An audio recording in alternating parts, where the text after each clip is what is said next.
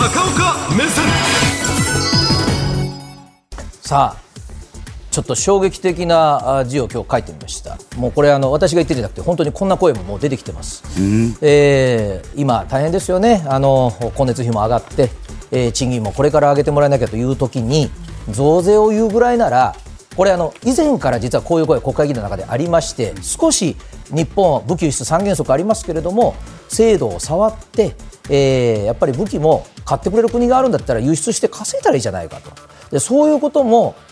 やりもしないで増税っていうのもどうなんだという声まで上げる国会議員も出てきております。で、高橋さん、昨日から断続的に発言をなさってます。やはりあの総裁選にも出た有力な閣僚です。こういうこともおっしゃってました。あの首相に会おうと思って一生懸命アポイント取ろうとしてるんですけど取れないんですよ。これあの我々が言うのと意味が違いますので閣僚ですからまあそこまでおっしゃるのかというような受け止めもございます。で今日の朝の会見で、えー罷免も仕方がないという言い方をされました。罷免というのはあんまりあの一般家庭で使いませんけれど、総理が高市さんをクビにするということです。でこれあの閣議決定ってよくあの全閣僚が賛成するっていう手続きがありますけどもそれに賛成しないということは内閣についていけないということですからただ自分から辞表を書くというよりは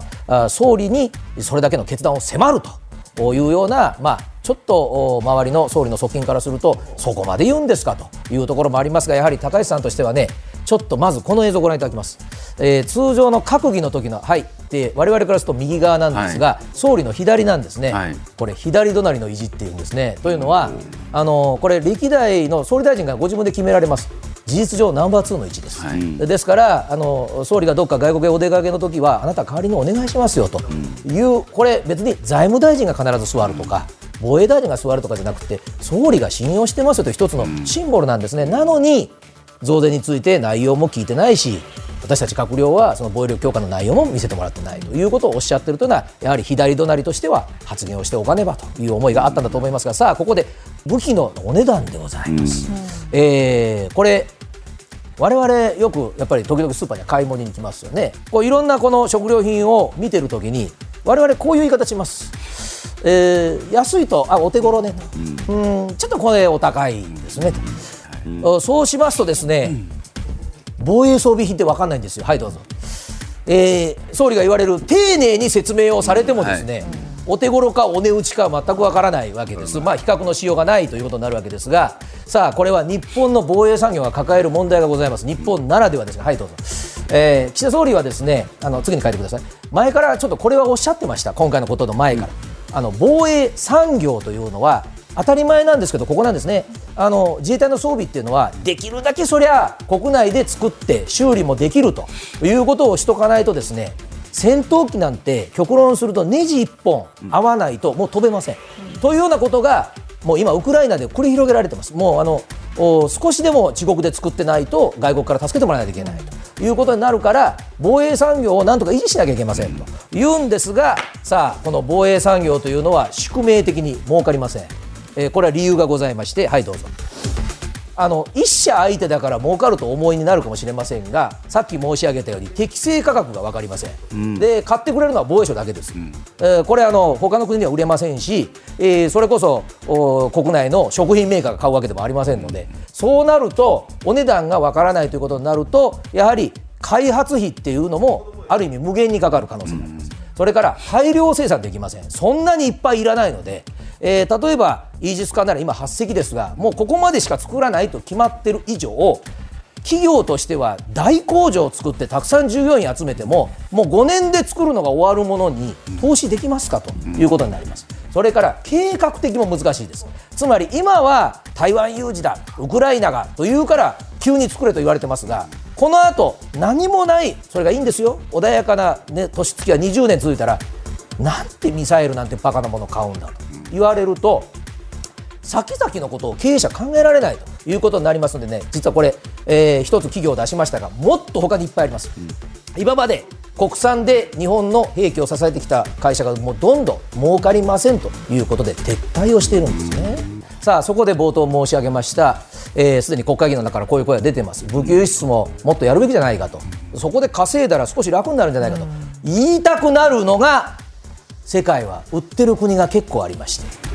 すぐ近くに2兆円超えの売り上げを上げてる国がございましてはい。韓国です。で韓国は現大統領というよりもイ・ミョンバクさんというあの前の大統領の頃からですね、えー、もうずっと大統領が先頭に立って、まあ、ここも輸出輸出の国ですからあの自前で作った兵器を東南アジアが皮切りにそれから今、ウクライナで一番韓国製のこういった戦車みたいなのを買ってるのはトルコです。それからポーランドもウクライナにたくさんロシア製の兵器を応援したのでその穴を埋めるために韓国から売ってもらってます、うん、ですから韓国はもう世界4位を目指す売り上げを、というぐらい武器輸出大国になってるわけですがその韓国政府が売っていく時のセールストップ、うん、それがねこれなんです。韓国ってアメリカの同盟国ですよ、うん、でアメリカの同盟国というのは我が国も同じなんですが同盟国のセールスポイントはこれなんです。サイズが一緒ですよ。ねつまりアメリカ軍が使用している例えば私はこう手に持っているこのペンですね。これがライフルの弾だとしましょう。つまりアメリカと同盟国でアメリカと合同軍事訓練をし同じ作戦をやる練習をするってことは兵器もアメリカ製が多いしつまり使う弾のサイズ、火薬こういったものを共有してますよと。そうすると、えー、例えば NATO も NATO 基準っていうのがあります。でこういうところに、えー、韓国は入ってるんですよ。だから韓国が作るものはアメリカも使ってるわけですからアメリカの兵器を買われた時にも大丈夫ですよと。いうセールスになるんです。じゃあ日本が同じことをやるかと。いうとそう簡単にいかない。そこで、えー、日本はどうしてきたかと言いますと安倍総理がそうあの政権を持っておられた2014年に少しその